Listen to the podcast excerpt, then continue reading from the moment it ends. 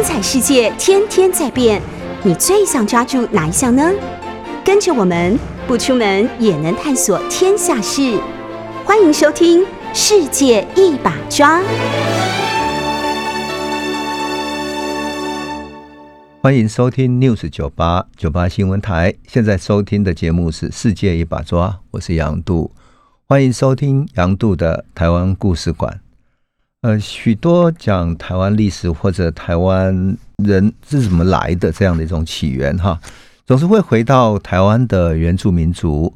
那台湾原住民族呢，大约占了百分之二的人口，而百分之九十八呢是汉人从外面迁徙进来的，有的是更早期在明清时期啊，也有后来在一九四九年迁徙过来的哈。那加起来有百分之九十八。可是我们总是会问说，哎，那台湾的最早的住民是谁啊？最早谁住在这里？那有人说台湾是南岛语族的起源，因为台湾的许多语言啊，跟南岛语系的，像比如说菲律宾跟马来西亚是互通的。我记得以前听过一位达悟族的朋友说起啊，说达悟族为什么会去认菲律宾的塔嘎洛语呢？因为有一个渔民哈去当远洋渔民，结果有一次在海上他生病了，就送到菲律宾去看病。那他的英文又不好，所以当医生问他的时候，他也说也说不清楚。后来他听到旁边的病人在讲的话，他好像哎听得懂了一半了，于是他就试着用他自己的家乡语，就是达悟族的语言跟他讲。想不到两个人居然可以互通了。一对照下去，才发现除了后面的那些外来语，比如说菲律宾曾经经过西班牙殖民，还有美国的殖民之后，他们有很多外来语之外，其实最古老的语言，特别是生活的语言、行动的语言，来自于人的身体的语言，他们是互通的。好玩极了的是，他们两边才发现，那达悟族的蓝语其实离菲律宾不远啊。以前应该是平板舟，说不定达悟族平板舟都还可以到达的地方啊。那我后来认识一位法国朋友，他就专门在收南岛语族的这些古董啊。他收啊收的，他收到哪里去？收到南美的复活岛去了，最南到南美的复活岛去了，甚至于到纽西兰去啊，还有非洲的马达加斯加，这些都是南岛语族的所在，也就是南岛语族散布在太平洋这整个海岸上。呃，当然还有印度洋的，所以你在讲这个语族的时候，你没有办法用一个呃小小的以台湾这个为区块去思考，而是一个海洋文明的思考。那么，对于南岛语族从哪里来的，有好几种说法哈。呃，但是我觉得最有趣的是在二零一一年所发现的一个南岛人的啊这个遗骸的发现，就是一个。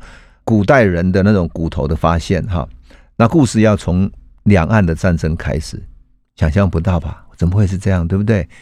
因为发现这个亮岛人呢，就是南岛语族的亮岛人呢，是在二零一一年的时候，那时候马祖的县长叫杨虽生，哈，杨虽生，杨虽生在二零一一年的时候，他要纪念亮岛的登岛六十周年的纪念。亮岛就在马祖岛的旁边，哈，距离的还二十五公里左右。那么，在一九四九年之后，马祖啊、金门啊，还在跟大陆有许多的战争，很多战事啊，呃，所以你来突击我的岛屿，我去突击你的岛屿，你派蛙人来攻占我的岛屿，我派蛙人攻占你的，两边杀过来杀过去的，还打个没完的时候，不断互相突击。就在这个年代里头呢，一九五一年，我们的救国军呢。去突击上了亮岛，啊，把共军赶走了，然后驻守之后，从此后就维持下来了。可是亮岛有多大，你知道吗？才零点四平方公里。我查了一下地理哈，零点四平方公里什么概念呢？就是梵蒂冈的概念。整个意大利的梵蒂冈呢，现在所在地就是零点四平方公里，就这么小一个岛，所以它没有办法在上面啊，比如说建水塔什么取淡水没有，它很多东西全部是要靠。外面的补给进来的，否则的话，他没有办法耕种，没有办法生存，所以不断这样补给、补给、补给，也补给了六十年了。到二零一一年的时候，因此要去特别办了一个纪念活动。那杨先生那一天就带了人上去，上岛之后，他去拍摄纪念，去慰问国军，然后也当然了，啊，去视察那个岛屿需不需要马祖来协助做一些建设。那这个时候呢，他看到，哎，他那里从海岸港口那里登上去的地方，要走进去的那里开了一条路，路旁边有堆出来的一个像啊，旁边像墙壁似的东西哈，他他开路嘛，就把土挖开来了，然后变成像墙壁似的东西。那个壁上好像跟一般的墙壁不太一样，怎么不太一样呢？他看到了，嗯，有那种石灰质的一层之外，还有像贝壳这样的一层，有一层像贝壳。我们都知道，如果说贝壳你是散落在那里的话，它会跟很多沙土就结合在一起啊。可是那些贝壳怎么会单独形成，好像有那么一层的感觉？他就觉得奇怪，这好像是有点像考古学家可以来考证看看的。而那个时候，中研院有一个叫杨仲玉的老师啊，他正好在马祖附近做考古，那也跟马祖这边有合作，所以。杨虽生就打电话给杨仲玉老师，哈，这个我们中研院的研究员，考古人类学的研究员，说你有空你过来看一下。后来杨仲玉就带了他的团队，哈，去到亮岛，他上去东看西看，觉得哎，这里有真的有考古的价值，而且看到那个嗯贝壳的分布层，他知道说这里一定是有过去有人的遗迹，否则是不会这样残留的。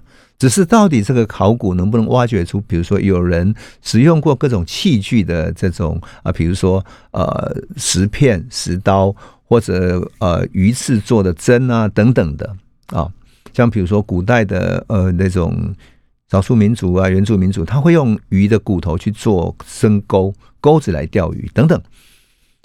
所以呢，这个杨宗宇老师就在想，那应该好好研究一下。然后他稍微收集了一些东西，一些可能找到的一些考古的一般的那些石石片啊等等之外，他就是要上传了。上传之前，他想一想说：“哎，要不要找一下还有什么东西？”于是他就找了，他就跟旁边那个跟他一起去的哈马祖文物馆的馆长潘建国先生，跟潘建国讲说：“哎，你上岛上去哈，去墙壁上找找看有没有什么大块一点的石块，那我带回去做个化验好了。”潘建国就上去石壁上面东找西找，他看到哎，那低低矮矮的地方好像一个白色的石片、石头片，好像比较大块。他就慢慢的小心把它拿下来之后，啊，然后就带回来到船上。这杨仲玉看说啊，他说这个不是贝壳啊，是人骨。他说啊，是人骨，两个就很惊讶。于是杨仲玉就把这个带回到台北啊中研院之后。他联系了一个朋友，然后呢，把这个骨头呢送去哪里？送去德国的马克思普朗克的一个研究所啊，带过去，请他来做化验。结果呢，这个普朗克研究所一研究 DNA 一分析，说这属于南岛语族的那种 DNA 的排列，而且呢，按照那个碳十四的测定的话，它应该是八千三百年前的骨头，八千三百年前。它简直是不可思议的。换言之呢，南岛语族的祖先就是亮岛人的这个母系的家族。换言之，整个亮岛人你所发现的骨头，就是南岛语族迁徙的过程。可是他怎么迁徙到这里来的，已经无法追踪了。更有意思的是，过了一年之后，陈仲玉在那里做研究。然后他去之前呢，还特别想说：“哎，他每次运气都还不错，说不定这次还会新的发现。”想不到就在那里做考古的，慢慢把做考古的挖掘的时候，又发现了人的骨头。所发掘的呢，跟过去不一样，他发现是是不同的骨头。于是他又再送去检验哈，做碳十四的测定，一测定是七千六百年前的，而这个骨头呢，是一个女性的。是一个女性，所以把她就命名说那个一个叫亮岛哥，一个叫亮岛女哈，或者说海浪哥、海浪女的。那这个很很有意思的是说，这两个人相距了七百年，七百年。那么这个七百年之间，到底人是怎么迁徙的？而且有意思的是，他发现这个女性的呢，她并不是南岛的，她是蒙古人种。也就是说，在长长远远的几百年的历史里面，有南岛人来过了，也有蒙古人人种来过了。人类的古代的迁徙到底是怎么迁徙的？像谜一样的那么有趣的故事，有趣的谜题。那陈仲玉呢，后来就帮他们命名之后做检验，那验出来一个很有意思的现象是，那个亮岛哥呢，他的耳朵里面哈，居然长了一个什么外耳道骨肿，外耳道的那个骨头有点肿起来哈，所以呢，这个又被称为冲浪者之耳。就是你常常冲浪，你被海浪不断冲击，所以那个耳朵呢就会鼓起来，有点因为为了抵抗外面的海浪啊，或者说海底的那种水压，所以他耳朵会有点鼓起来去抵抗那种水压，这个叫冲浪者之耳。觉得最有意思的是说，你想哈，从马祖的八千三百多年前的这个亮岛人，一直到台湾。台湾的南岛语族是在大笨坑，哈，就在台北的大笨坑，大概五千三百年前。那中间相隔了多久？相隔了三千年。如果你南岛人是从亮岛那边，或者从大陆的东南沿海迁徙到台湾的话，走了三千年。那个三千年之间，他们是用舟，或者说中间有气候变迁，所以。台湾海峡的那个海平面有降低，所以更容易航行，或是什么样的原因呢？已经无从追究。换言之，三千年是什么概念？就是从我们的周朝殷商时期哈，一直到当今到现在，三千年之间，从周朝到现在，多少时期，多少人的迁徙，多少人的流动呢？所以。马祖的这个发现啊，是一个人类学界的一个大事，而亮岛人就变成南岛语族起源一个理论上非常重要的一个根据，所以国际学界就开始公认说，两岸本来这个热战的小岛哈，竟然成为连接台湾跟大陆整个南岛语族起源的一个血脉的地方。那么，台湾的先住民族会不会是也是从那边过来的呢？那这中间是不是有一个什么样的故事呢？因此，就变成是一个很有意思的、可追究的课题哈。当然了，在人类学上哈，嗯，中研院有一个学者叫张光子啊，他是哈佛大学啊研究人类学非常有名的一个学者啊。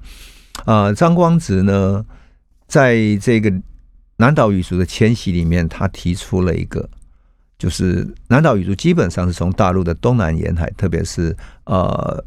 南方这边哈，广东这边慢慢从南越，古代有一个南越这个名这个国家嘛哈，南越这边迁徙出来的。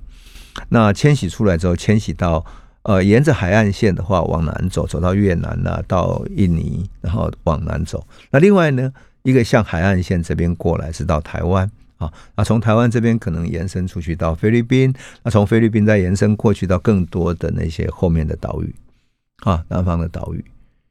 于是，整个南岛语族这样的一个构图就更为完整了，多么微妙，对不对？所以我每次在想到说，台湾的原住民这个命名其实也并不是太准确，它反而应该更像是先住民，因为我们都是迁徙而来的，都是穿越万顷的波涛，穿越海浪来到台湾的。在这整个故事里面呢，就让我想起。台湾的原住民族里面有流传过一个传说，那就是我们今天凯达格兰族里面最常常传说的这个故事啊。在一八九七年的时候，日本学者伊能家具啊来到台湾，那他有做了台湾凯达格兰人的田野调查，调查里面呢，凯达格兰族给他留下了一个口述的历史，这个历史是说。很早很早以前，凯达格兰族住在一个遥远的部落里面。那个时候，部落里面啊，名叫山魈，有人说把它翻成山西，有人称为成山魈的地方。但是呢，基本上就是住着凯达格兰人，他们也靠海而生，捡食贝类啊、鱼类、捕鱼等等为生。他们日子过得非常安适，然后日月恒久，直到有一天。他们发现，他们全部失眠了。为什么？因为这个地方出现了一个妖怪，叫山魈，就是后来在翻译里面翻译成山魈啊，好像那个鬼灭的一个鬼，在一个魈的那个魈哈，山魈像鬼一样的东西。那那这个山魈呢，像闽南话讲，也就是某形啊这样子哈。那它往往趁着人睡觉的时候，然后飘进来你的房子里面。把你身上盖着的衣服或者棉被把你剥掉，剥掉之后人就惊醒了，醒来之后他已经消失无迹了。一家一户都发生了这个情况，每天晚上都受到骚扰，每个人都无法安眠。所以呢，凯达格兰人呢就非常的担心，每天日夜警戒，然后在那个区块里面不断的互相守护啊，不敢入睡。但是还是无法杜绝这个恶作剧的妖怪。最后整个部落哈，很像是那个马奎斯有没有？马奎斯在《百年孤寂》里面，他描写到。他的村子里有一天突然发现每个人都失眠了，长期的失眠哈，使整个村子陷入恍惚，因为所有人再也失去了时间的感觉。失去时间感觉，就你的时间是没有段落的，那就像一个人的记忆是没有段落的一样，昨天跟今天，今天跟明天，再也分不清楚了。没有睡眠的区隔，所有的事情变得难以分辨。时间太漫长了，漫长到不知哪里记起，没有段落，所以记忆也模糊了。那凯达格兰人的祖先呢，再也无法承受这样长期的失眠，不断被骚扰。最后，他们决定合力伐木，造一艘什么？一艘大的木船啊！整个民族啊，带着那几艘大的木船，然后恍恍惚惚的、非常疲惫的出海去航行，想要寻找一个新的地方。后来太恍惚了嘛，所以他们的小船就漂洋过海啊，飘啊飘，直到很久以后才看到陆地。他们大喜过望，就登陆一看，是一大片白茫茫的旷野，针莽丛林之中，有牛、羊、野鹿在草地上，在丛林里奔跑。他们觉得啊，终于找到一个是可以生存的土地，就上岸，然后建立了部落。这个地方就是台湾北部的。安帆港，也就是现在在深澳的这个地方，就是贡寮这个地方。那没有办法安眠的凯达格兰人，终于可以找到一个睡眠做梦的土地，所以他们就留下了这个传说啊，留给了后来的伊能家具。那有意思的是，这个地方呢，到了后来一六二六年的时候，也就是一六二四年，荷兰人到台湾。我们都知道，呃，我们讲荷兰人到台湾的开始殖民，哈，开启台湾的那个殖民的历史是从一六二四年，九十七世纪的时候。那么荷兰人不断出海去抢劫西班牙人，所以西班牙人就决定，哈，荷兰人从台湾出海去马尼拉要抢劫西班牙人。那马尼拉的西班牙人不堪其扰，决定来反扑。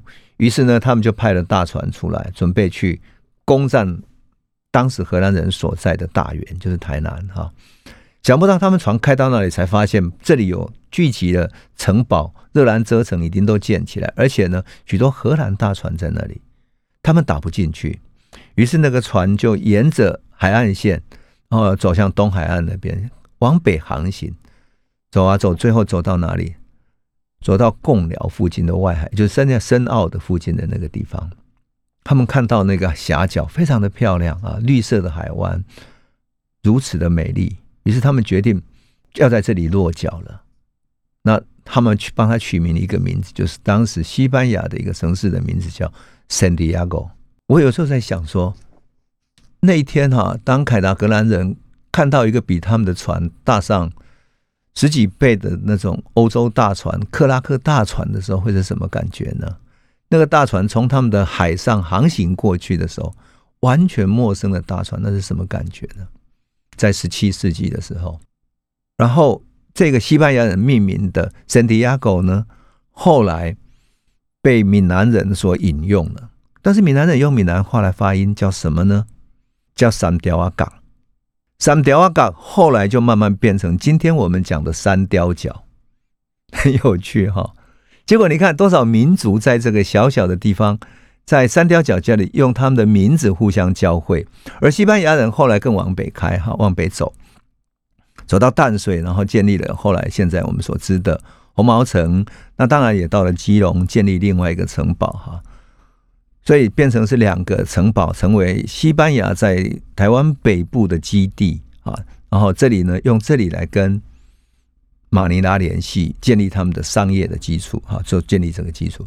然后当时西班牙在台北台湾所遇见的，就是凯达格兰人，而凯达格兰人呢，也有他们的生活习俗、他们的文化，他们跟过去的荷兰人在台湾南部所遇见的平埔族、哈西拉雅族或者呃其他的原住民族都不同啊，都不同。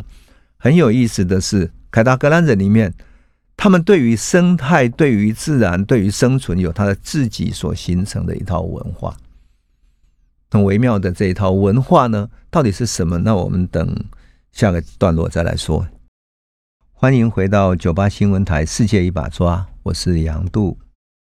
那我们接下来呢，来讲凯达格兰人在北部生活的一些故事。哈，我们现在都知道，台湾的台北只有凯达格兰大道，对不对？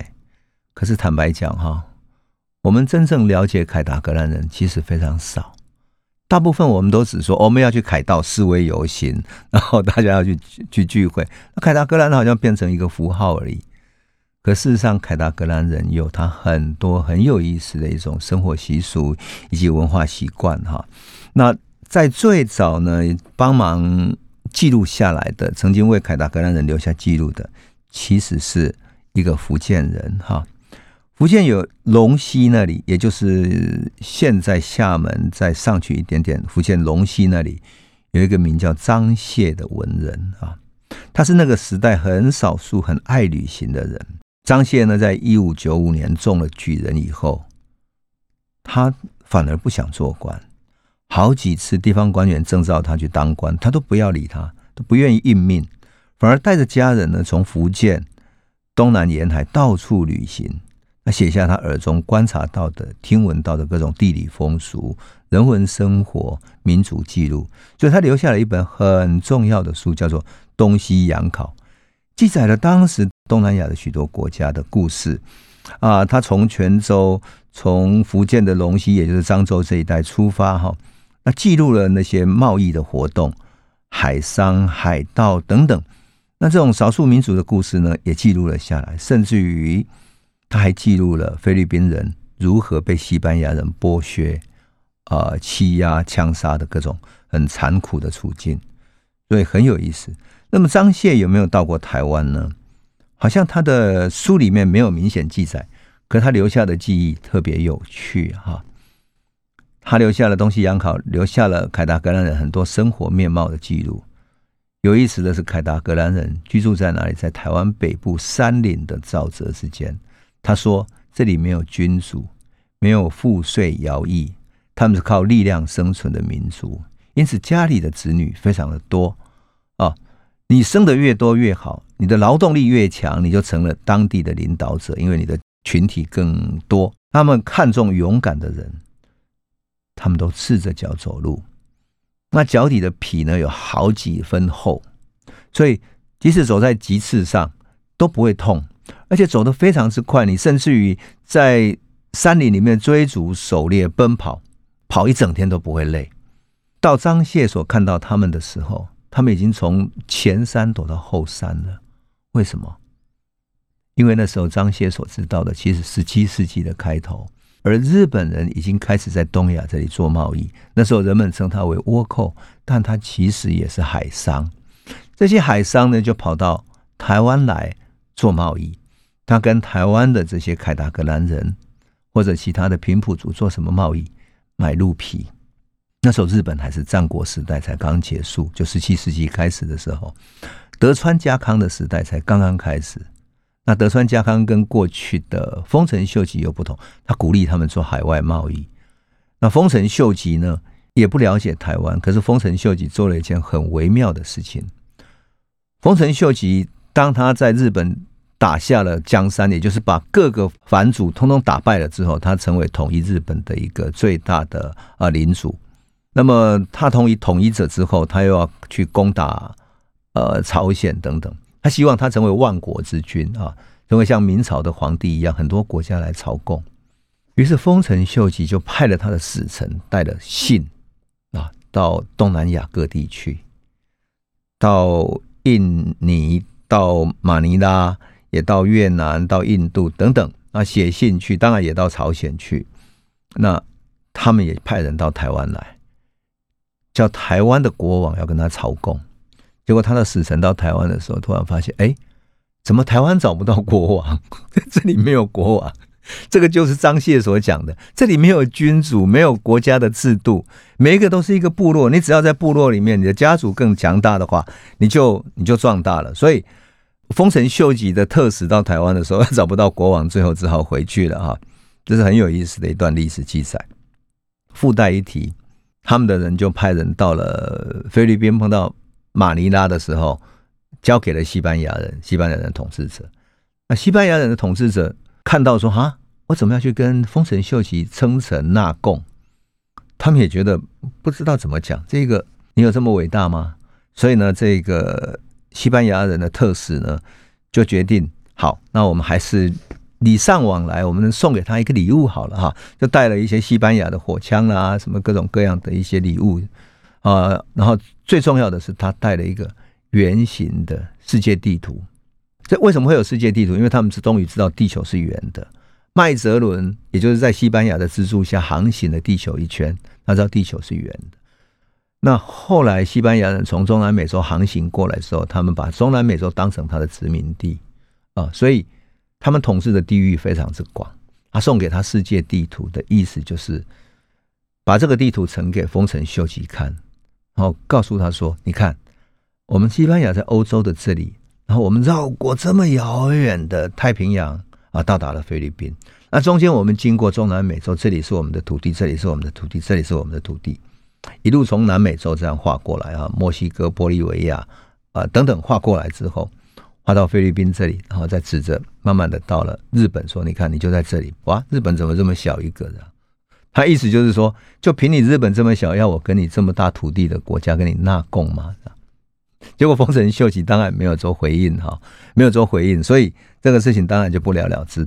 没有，只是附带讲出来、插出来的一个故事，就是说，一个没有国王的一个台湾，当时是这样，是凯达格兰人，哈。话的讲的太远，故事讲太远，但是有意思的是说，当时的凯达格兰人，他有很多生活的习俗是很微妙的。他说：“男人都习惯把发髻绑在头脑的后面，赤身裸体过着天体的生活。所以每个人大概出门的时候都是裸体的，但是女人会比较含蓄啊，有时候会解起草裙来遮一遮身体。那如果碰到老人的时候，为了表示尊重哈，那女生呢要把身体背过去，不要让他看到正面啊，然后背过去，等到老人走过去，再把身体转回来哈。”他如果碰到外来汉人的时候，哇，那就完全不一样了。他要表示体面，表示自己的富裕，就会把家里所有跟汉人交易过的那些换来的衣服全部拿出来穿在身上。因为台湾那个时候的凯达格兰人还没有办法自己生产棉布，也没有丝绸，也没有其他的这种布料。那么这些布当然只是用树皮或者其他的鹿皮所做的衣服，哈。用鹿皮、树皮遮在身上而已，所以他们特别珍贵，交换来的像玛瑙啊，像嗯棉布啦、丝衣啊等等的，那特别是玛瑙等等这些可以作为装饰性的东西，是很珍贵的家里的财产。那为了表示说他很有钱的话呢，就要把所有的衣服穿在身上。衣服要怎么穿呢？我们说啊，他穿的很像后现代的拼贴艺术家一样，你最长的衣服要穿在最里面。啊，第二场的，再穿这样一层一层这样子，啊，披上去披到最短的可能是一个背心，啊，有时候家里的衣服太多了，甚至于穿上十几件衣服，啊，那就表示你真的家里很有钱了哈，这样呢就表示你的财富、你的体面。当然，有时候呢，为了美观哈，男人要穿耳洞，这是最有趣的。男人是反而不是女人穿耳洞，是男人穿的耳洞，而女人在十五岁的时候。就要弄断他嘴唇里面牙齿两边的一个牙齿，弄了牙齿断掉之后，弄来作为装饰用的。啊，这个装饰呢，他觉得这样才算是有美感的。而且呢，不止这样，他们还最喜欢在身体纹刺青作为纹身，以此为美。纹得越多，就表示呢他越有钱。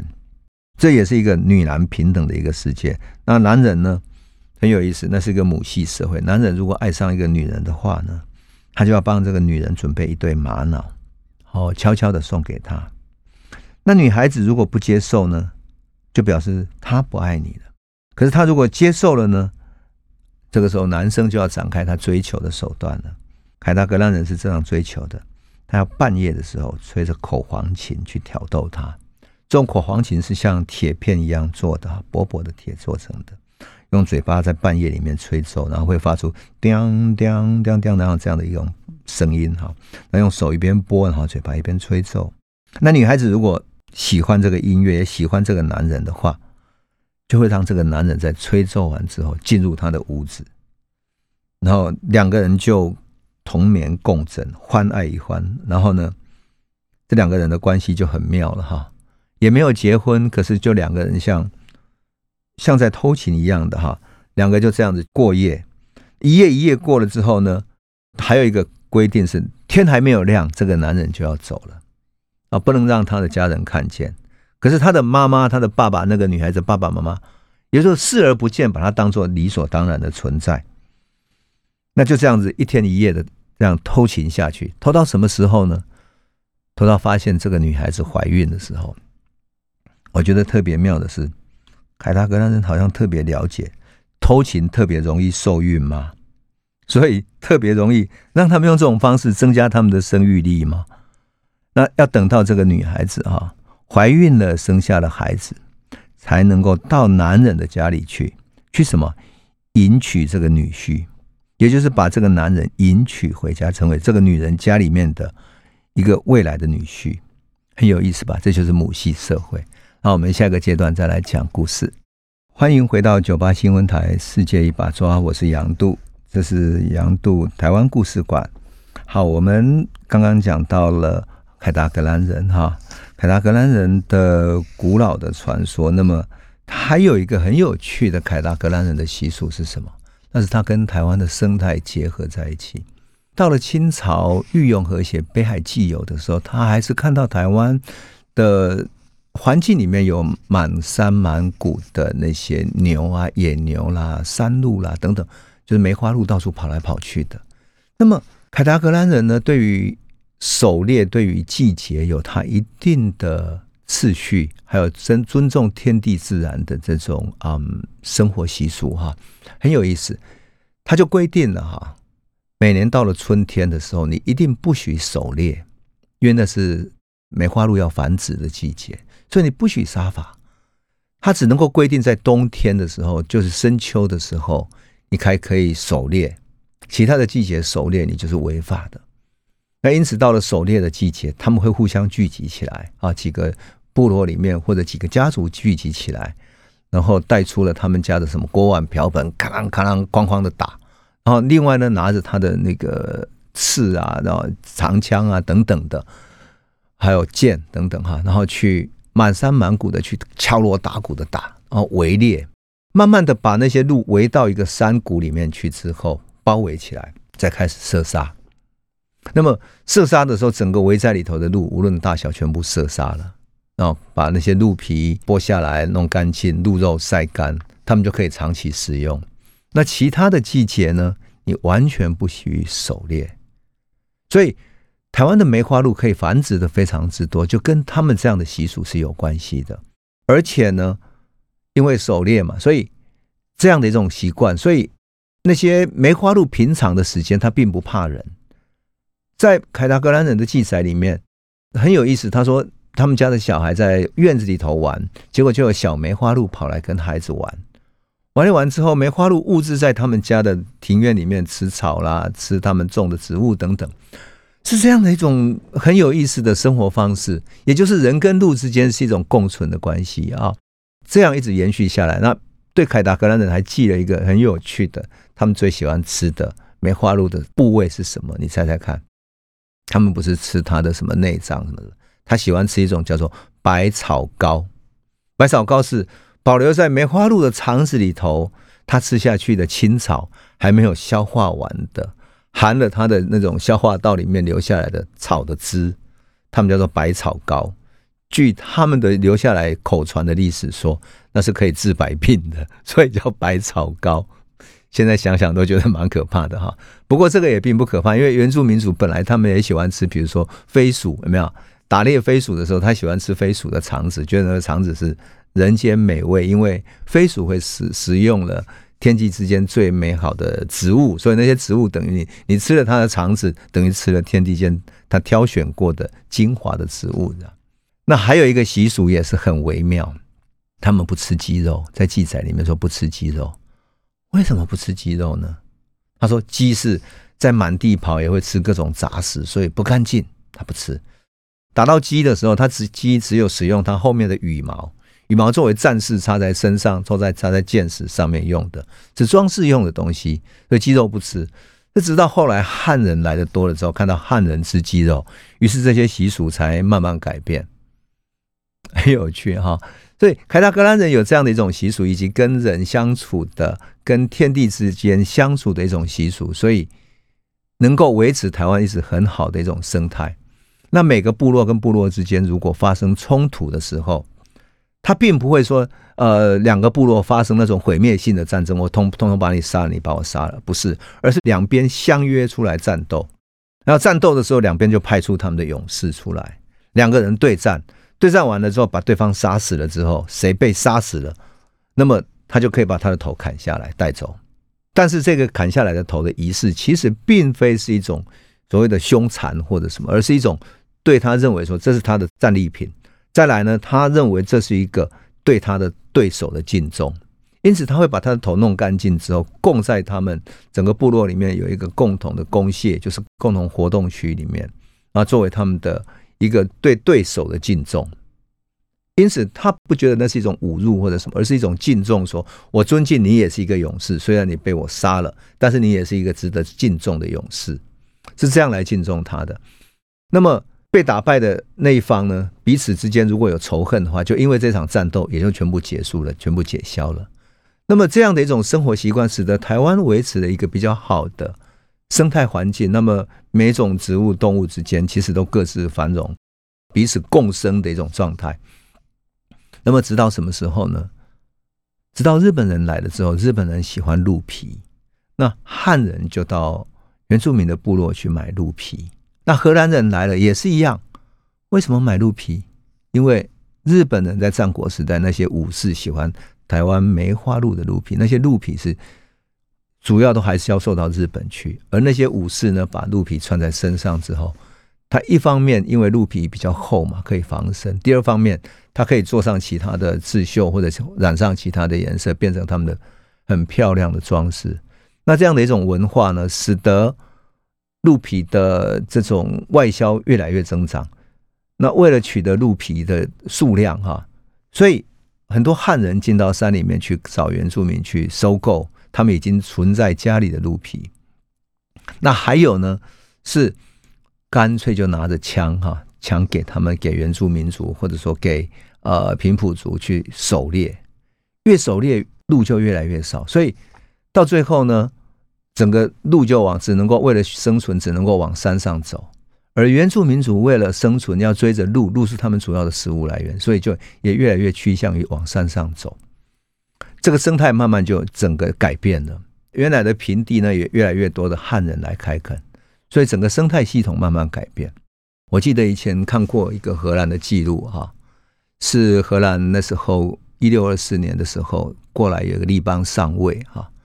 他到了平埔族的家里面去，那平埔族的呃，算是聚落里面的呃领导者，为了表示对他的尊重，哈，请他吃饭喝酒之外，还特别让他住在家里面啊，住在家里面，他所使用的，他记得很清楚，说他是底下铺了一层鹿皮，那上面再铺另外一层鹿皮，然后旁边再放一块鹿皮，他说这是对贵客的尊重。因为它可以睡在柔软的、温暖的鹿皮上面，它也可以柔软温暖的鹿皮可以盖上来。那立邦上尉就说：“啊，完全无法习惯，我们只能够睡在那个棉布上面那种床铺。可是这是他们最好的习俗。”于是立邦上尉就跟那个那个首领说：“哎呀，我睡这个不习惯啊，我要睡在我自己的床啊，等等的，我要床单等等。”结果那个首领跟他开玩笑说：“那你应该找个女人来当你的棉被好了。”那荷兰人做的影响最大的一件事情是鹿皮的外销，他就把那个枪发下去，然后交给了原住民族或者交给汉人，满山遍野去狩猎。狩猎最多的时候，曾经哦，曾经一年的外销到二十万张的鹿皮，那也就是意味着旧的或者新的鹿皮加起来有二十万只鹿是被消灭了。因此，台湾的鹿就很快消失了，然后跑到山里面去了。因此，整个生态系统就改变了。所以，当我每一次看到凯达格兰人这段历史的时候，我会想起说，台湾其实如果在原来的原生态里面，或许它会是一个原住民族生存的一个天堂乐园。如果它没有距离大航海时代的这些航线那么近的话，大航海时代带来一个完全的改变。什么改变？它使得台湾进入了这些交易的跨国公司，就是东印度公司，也跨国的帝国的势力范围里面，他们带来新的枪、新的炮。所以过去如果是凯达格兰人去山上这样叮铃哐啷的打去围猎，他们顶多就是这个季节围猎了几百只，这样就足够他们吃很久的时间了。可是外面的整个全世界性要消费它鹿皮的时候，它的市场是全世界的，是无限大的。因此，这个无限大的市场以及无限大的新型的武器一进来，鹿就开始遭殃。而鹿一遭殃，整个新生态系统改变了，凯达格兰人的生活。环境生存环境也整个改变了。当然，不止凯达格兰人在北部如此，在南部的大原那边的平埔族也好，原住民族也好，全部都是改变了。所以，它重要的还是台湾生存在一个大航海时代重要的一个港口，一个重要的地缘政治的关键位置上。所以，有时候再回想起来啊，台湾在这个时间里面，你成为大航海时代。很重要的一个港口，也成为世界经济体系要连接起来的一个港口。我常常说哈，那些把世界边缘的港口连接起来的，是全球的世界经济体系。那这个经济体系的过程中，把那么边远的小小的海岸连接起来，好像成一串珍珠一样，有台湾的大园。有日本的长崎、平户，那些过去都是渔港，甚至于很多倭寇在那里进出的地方。还有宁波的双屿，从那里连接到大陆，它是什么？它是丝绸、瓷器的所在。再连接到广东的澳门，连接到厦门，然后连接到马六甲、到马尼拉，整个东亚海域的这些每一个小小的口岸，都被连成像一串大航海时代的珍珠一样。每一个地方的历史也因此改变了，而生存在这一块土地上的所有人啊，包括了原住民族，包括平埔族，都改变了。所以我会回想起说，凯达格兰人那个时候面对路的态度，面对自然的态度，是多么值得珍惜的一种生命的生存的方式呢？那接下来我们还会讲更多的航海时代以及这个时代所带来改变的故事。那我们下一期再见。